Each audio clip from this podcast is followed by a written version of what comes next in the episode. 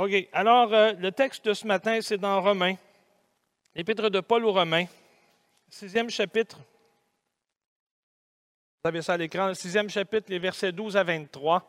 Euh, pour l'étude biblique de ce soir, c'est dans l'épître de Paul aux Romains qu'on va euh, pencher nos regards. On va étudier la question du peuple d'Israël, donc dans Romains 9, 9 à 11. Alors, étant donné que j'étais dans Romains, j'en ai profité pour jeter un coup d'œil. De toute façon, c'est le texte du lectionnaire aussi. Là.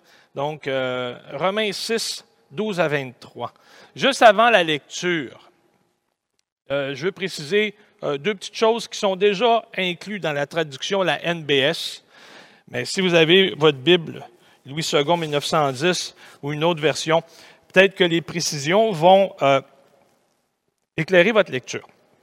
Sur ce, dans les versets 12 à 14, c'est, la, la première fois dans l'épître de Paul aux Romains où l'apôtre va utiliser l'impératif comme pour sommer les chrétiens à une participation active à l'œuvre de leur sanctification.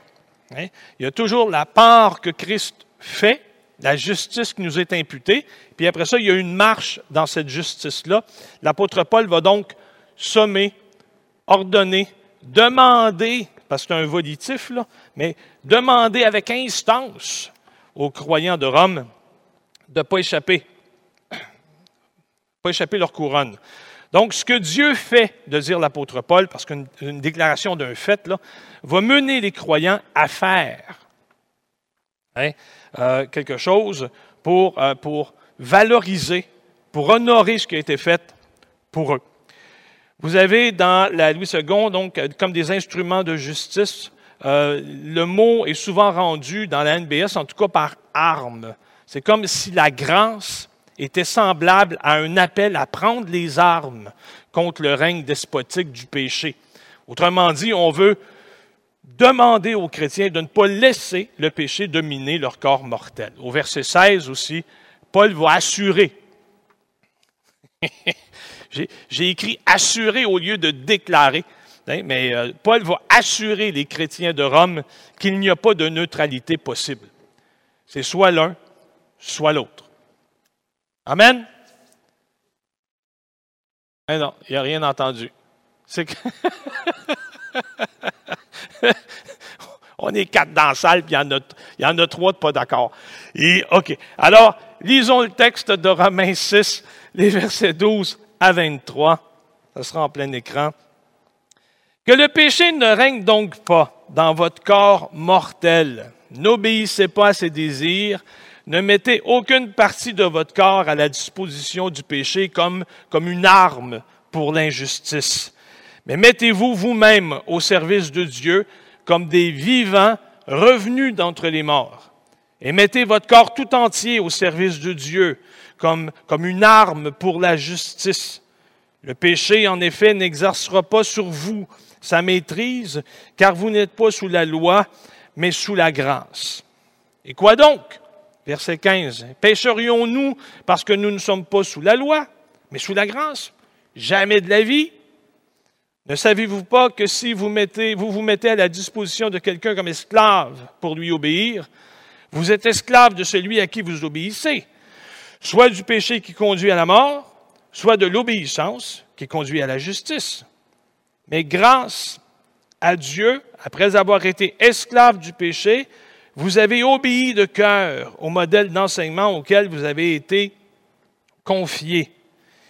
Libéré du péché, vous êtes devenu esclave de la justice. Je parle de manière humaine à cause de la faiblesse de votre chair.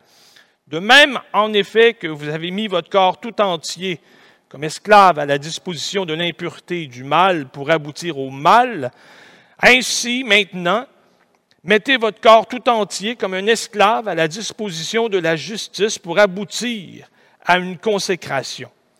Car lorsque vous étiez esclave du péché, vous étiez libre à l'égard de la justice. Quels fruits portiez-vous alors?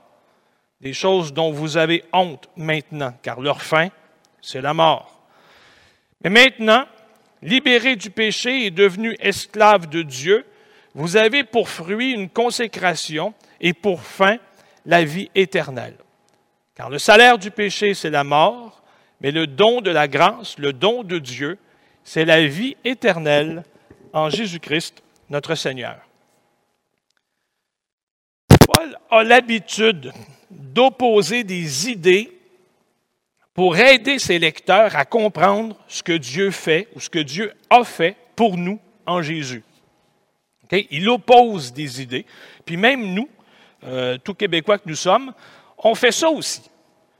Hein, dans les ragots qu'on propage, des fois, ou quand on, veut tenir quelqu'un aux, nouvelles d'un changement rapide et évident, on va dire, non, non, je te le dis, Jean-Paul, Jean-Paul a changé. Je te le dis, Jean-Paul a changé. C'est comme le jour et la nuit. Une opposition entre deux idées, jour, nuit, pour montrer à quel point le changement chez Jean-Paul est évident. Donc, euh, j'ai nommé Jean-Paul parce que je sais que je n'ai pas de Jean-Paul à l'Église, en tout cas pas de mémoire. S'il y a un Jean-Paul à l'Église, sachez que ça ne vous concerne pas. Il y a un Jean-Claude, mais lui, il déménage, c'est pas pareil. Quoique de Fermont à Drummondville, je pense que ça va être comme le jour et la nuit. Je pense que le changement va être évident. OK? Donc, l'apôtre Paul fait ça. Il oppose des idées pour montrer ou pour aider les lecteurs à comprendre ce que Dieu fait en nous par Jésus. Il le fait au chapitre 5 où il va opposer Adam et Jésus pour expliquer les conséquences de la faillite du premier et les bénéfices de la réussite du deuxième. Hein? Si on explique, si on prend le temps de le dire, là, c'est si la chute d'Adam a entraîné toute l'humanité dans le péché, de même la réussite de Jésus-Christ, qui est le deuxième Adam, va permettre la réhabilitation de toute cette humanité-là, la même. Au chapitre 8, l'apôtre Paul va opposer la vie dans l'esprit à la vie dans la chair pour expliquer les bénéfices qu'il y a à suivre Dieu. Ou en tous les, tous les cas, l'apôtre Paul va dire, il vaut mieux volontairement laisser toute la place à Dieu après avoir été libéré du péché. Dans le texte de ce matin, Paul, pour expliquer ce que Dieu nous a fait en Jésus, va opposer six images ou trois images, trois paires, trois confrontations.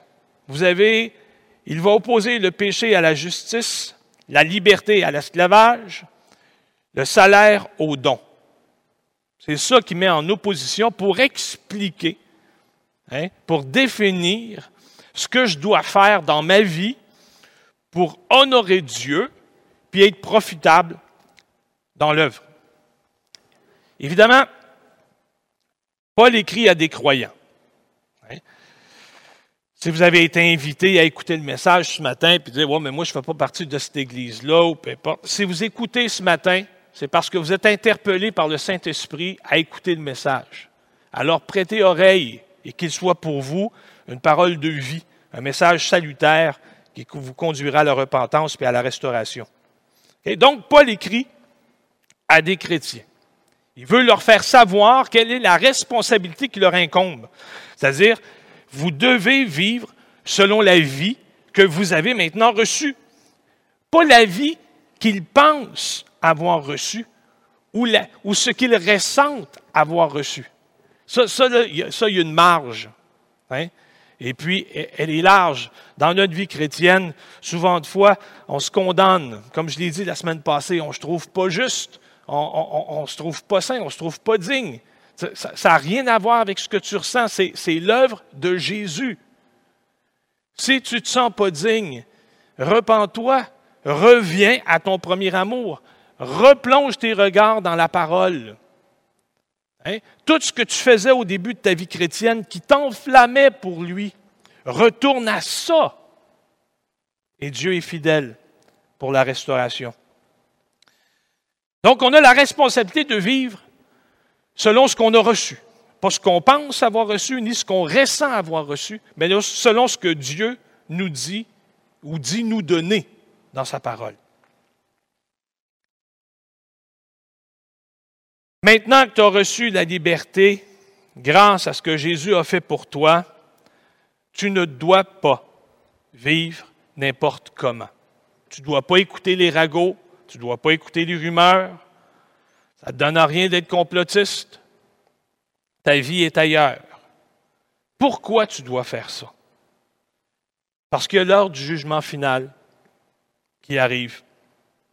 Hein? Puis le jugement de Dieu va commencer par sa maison. Alors si après avoir accepté Jésus comme sauveur personnel, tu te permettrais de vivre n'importe comment, dis-toi que c'est comme si tu dépensais ton bonus de Noël pendant tes vacances de juillet. C'est, comment on appelle ça chronique d'une catastrophe annoncée. Pourquoi?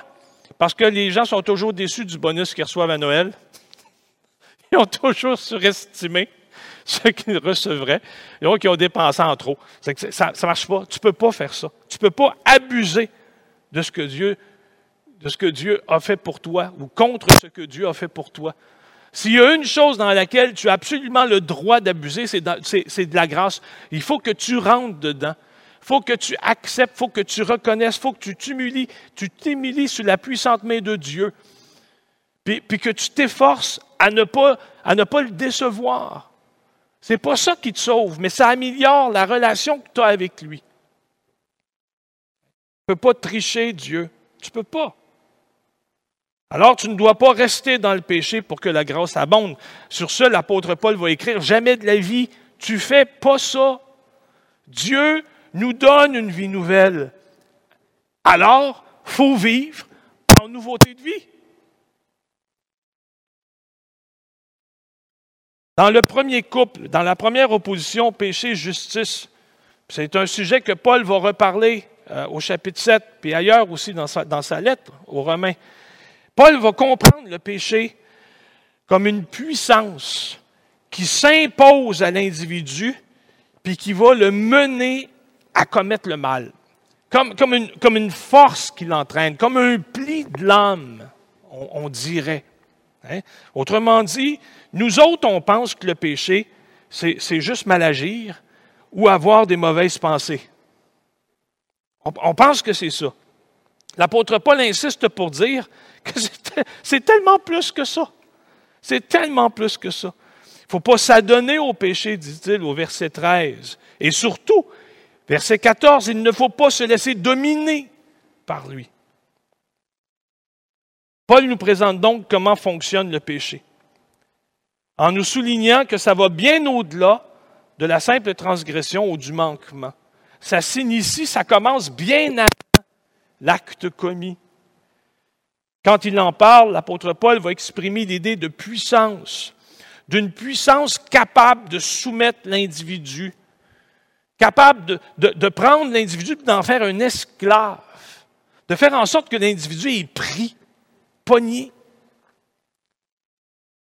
Pour bien qu'on comprenne ce que Paul veut dire, il me vient plein d'images en tête, hein, pour que nous, les modernes que nous sommes, des gens libres, que nous sommes, qu'on puisse comprendre qu'absolument tout sur cette terre peut nous rendre serviles, esclaves. Tout sur cette terre et en cette nature nous montre qu'on fait partie. Puis quand le nombril devient trop grand, ça nous écrase complètement.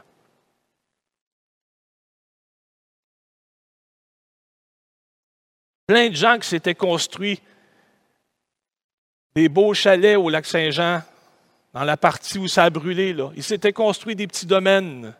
Hein?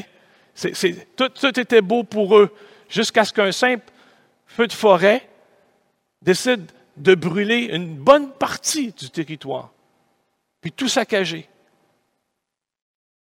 Pensez aux tsunamis, aux, images du tsunami, qui, nous sont, parvenues. Hein? Des gros navires emportés comme des fichus de paille rentrer terre. La force, la puissance du feu, la puissance du vent, de l'eau, de la terre. On n'est rien à côté de ça. De beau avoir la constitution physique la forme physique d'un Arnold Schwarzenegger dans ses, dans ses belles années. Tu pognes un virus comme une gastro t'es fini. t'es, pris là pour une semaine. Tu beau avoir la montagne de muscles que tu veux, la volonté de faire des boys. Tu pognes une gastro, t'es fini. Un simple virus comme le COVID-19 a placé l'économie mondiale sur ses genoux. Tout peut nous asservir. On est à la merci de tout. Si on s'écoutait, on retournerait à ce qu'on a vomi. Le péché, c'est puissant comme ça. Puis on n'est pas assez puissant pour lutter contre ça. Et pourtant, l'apôtre Paul dit que le mal, la puissance du péché a frappé son mur devant la puissance de Dieu. La justice de Dieu a réduit le mal à néant en Jésus-Christ. Donc le péché, puissance qui s'opposait à Dieu, Paul dit, ça ne doit plus régner dans votre corps mortel. Cette puissance qu'on pensait indomptable, cette puissance qui aujourd'hui, parce que comme chrétiens, on lutte contre ce qu'on appelle notre vieil homme. On dit toujours à la blague, il est crucifié en Christ, mais il agonise, puis il parle encore, puis il me séduit. Oui, on sait c'est quoi la puissance séductrice du péché. L'apôtre Paul dit, quoique tout puissant il puisse être, si Dieu est en ton camp, c'est toi qui le contrôle, c'est toi qui triomphes. Alors, ne laisse pas le mal régner dans ton corps mortel, au verset 12. On ne doit plus être esclave du péché, verset 17. Pourquoi? Pourquoi le pouvons-nous maintenant? Parce que plus grand a triomphé et plus grand que la puissance du mal nous a rendus libres à l'égard du péché. Dieu nous a libérés de la force qui nous rendait captifs. On a été, deuxième point, on va arrêter là. Deuxième point, il va opposer liberté et esclavage. Pour Paul, c'est clair. Pour nous autres, c'est le moins. Mais pour Paul, c'est clair. Tu es soit esclave de la justice ou esclave du péché. Tu es soit rendu libre de Dieu, libre de ses exigences de justice, ou tu es libre du péché et de ses conséquences éternelles. Il y a deux versets, les deux versets finalement qui euh, supportent cette idée, ce que je viens de vous dire, c'est les versets 17 et 18 où on lit Mais grâce à Dieu, après avoir été esclave du péché, vous avez obéi de cœur au modèle d'enseignement auquel vous avez été confiés. Libéré du péché, vous êtes devenus esclaves de la justice. Les versets marquent le mouvement que Jésus a initié à la croix et à la résurrection, ça marque un mouvement vers Dieu, une possibilité maintenant de ne plus être ce que nous étions. Un mouvement. On est capable de lire ça, un mouvement. Quand, quand j'étais petit, puis que grand-mère me disait, regarde les feuilles des arbres, sont toutes tournées à l'envers. Ça, c'est la pluie qui s'en vient. C'est pas le vent de coutume. La pluie est pas, ça vient une fois de temps en temps. Alors, les feuilles vont pousser sur le sens du soleil. Puis quand le vent des nuages va prendre, les feuilles vont virer à l'envers, puis on dit, ah, la pluie va venir. Donc, un mouvement. Et c'est ça que l'apôtre Paul demande aux chrétiens de Rome, puis à nous ce matin. Et, es-tu encore capable de voir le mouvement, de sentir le vent, que tu n'es plus celui, tu n'es plus esclave, tu n'es plus obligé. Tu peux donner ton corps, ton âme, ton cœur, toutes tes pensées comme arme contre l'injustice, pour la justice. C'est ce que Paul voit dans sa vie grâce à l'œuvre de Jésus. C'est ça que Paul voit dans la vie des croyants de Rome, dans l'Église, à cause ou grâce à l'œuvre de Jésus. Paul va rendre grâce de la décision prise par, ses destinataires. Vous êtes devenus esclaves de la justice, parce que Paul a été témoin d'une décision qu'ils ont prise. Ils ont pris la décision, le parti de Dieu. Vous êtes devenus esclaves de la justice. Ça, c'est intéressant parce que avez-vous remarqué que Dieu libère et que maintenant, on entre comme dans un no man's land, puis on peut choisir à qui on veut appartenir? C'est là qu'intervient ce qui est en jeu pour l'être humain. Troisième et dernier point, le salaire et le don. C'est vrai que Paul assume et assure être libre d'une puissance et que par conséquent, il choisit d'être esclave de la justice ou d'une autre puissance. Vous avez l'image dans l'Ancien Testament ou alors qu'un maître décide de rendre son esclave libre, hein, mais qui garde finalement la femme et les enfants du dit esclave chez lui. L'individu qui est rendu libre, mais, mais qui est bien là, ben, a le choix de mettre son oreille sur le poteau puis de se faire poinçonner, comme une marque d'une allégeance permanente. Je veux rester là. L'apôtre Paul a choisi le parti de Dieu avec cette image-là en tête. On se pose la question, est-ce que c'est important d'être rendu libre à l'égard du péché puisqu'en fin de compte, on demeure esclave, esclave de Dieu? Dites-vous que dans ce temps-là, puis même aujourd'hui, il n'y a pas de liberté ailleurs. Hein? Il n'y a pas de liberté ailleurs. L'apôtre Paul dit, vous êtes esclaves de ce qui a triomphé de vous. Et pour certains, la liberté autonome dont ils se disent être les fiers représentants, c'est finalement ce qui les a servis. C'est finalement ce qui les rend esclaves. Au profit d'un idéal, ils vont se refuser la vie.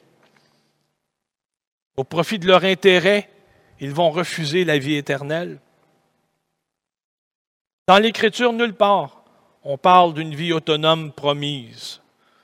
Dieu dit, je te promets une vie abondante si tu te places sous ma gouverne, sous ma gouverne qui te protégera, sous ma gouverne qui t'élèvera, sous ma gouverne hein, qui, te, qui te rendra admissible à partager ma gloire et mon royaume.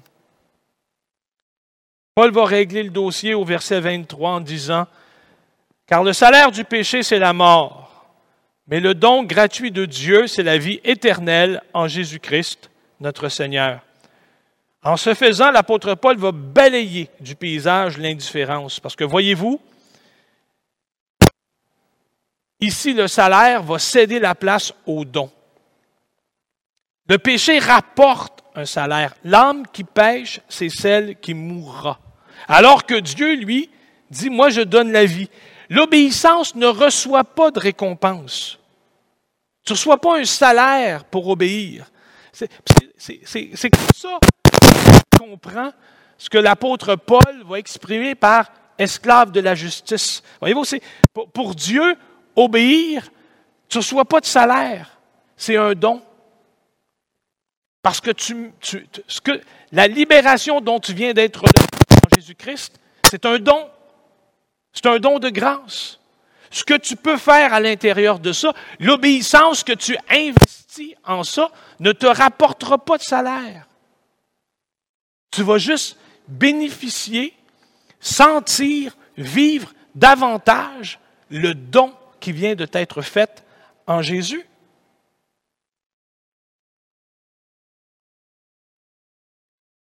L'obéissance ne reçoit pas de récompense en Dieu. Elle, procède.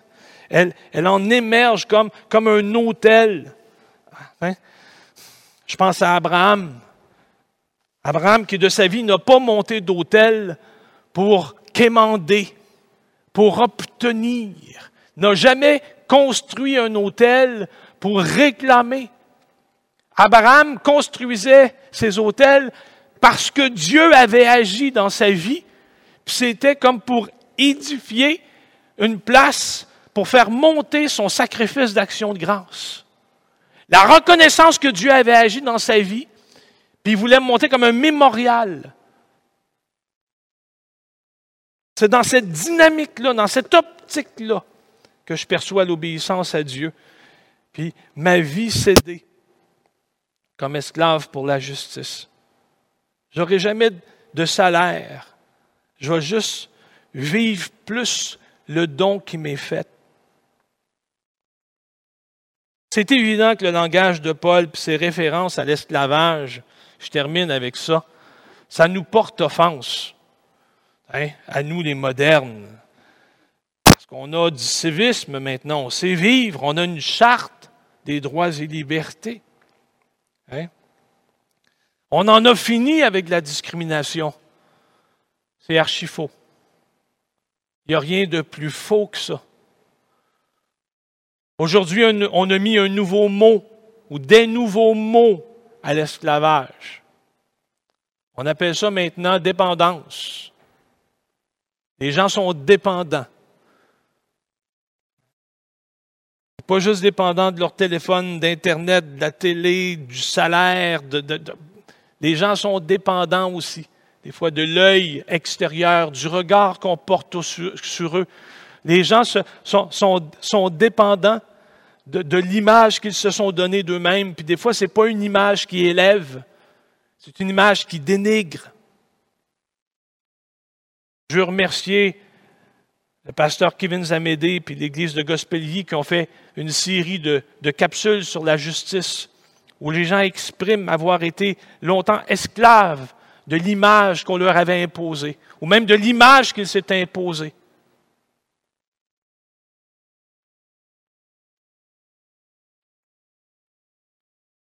On pensait en avoir fini avec ça.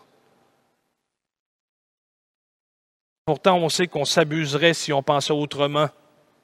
Hein, voyons donc. On est encore dedans, à plein. La modernité a un autre système pour nous rendre esclaves. Puis elle réussit à prendre dans son filet tous ceux et celles qui n'y prêtent pas attention. Puis système pour système, l'apôtre Paul dit que ça revient au même. C'est la puissance du mal qui te rend esclave. Quand Paul place l'ensemble de l'humanité comme esclave de Dieu, sous la domination de Dieu. C'est pour essayer de leur faire comprendre hein, qu'à une autre époque, les gens devaient choisir. Et qu'en 2020, les gens doivent toujours choisir en Jésus qui ils veulent servir. Parce que c'est ça que Jésus vient faire. Il vient créer l'espace où ce matin, tu peux choisir. Il vient mettre ce temps de pause où il interpelle ta conscience puis qui te demande de faire le bon choix et de choisir la vie.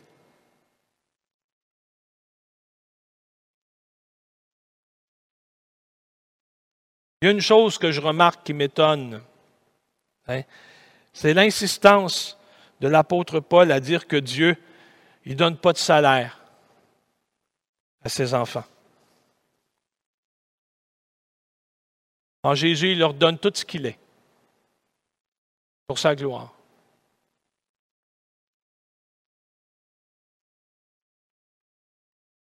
Amen. Prenons le temps de prier.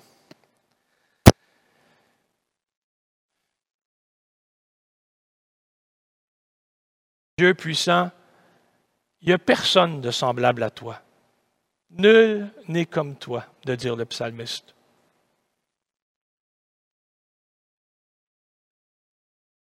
Sur cette terre, Seigneur, du plus grand jusqu'au plus petit, tout peut nous rendre esclaves. La nature peut nous anéantir. Ton bras puissant peut nous réduire à néant, nous perdre sans jamais que personne ne se souvienne de nous. Et pourtant, en Jésus, tu as marqué un temps pour que les hommes puissent se réfugier sous une puissance plus grande que celle de la mort.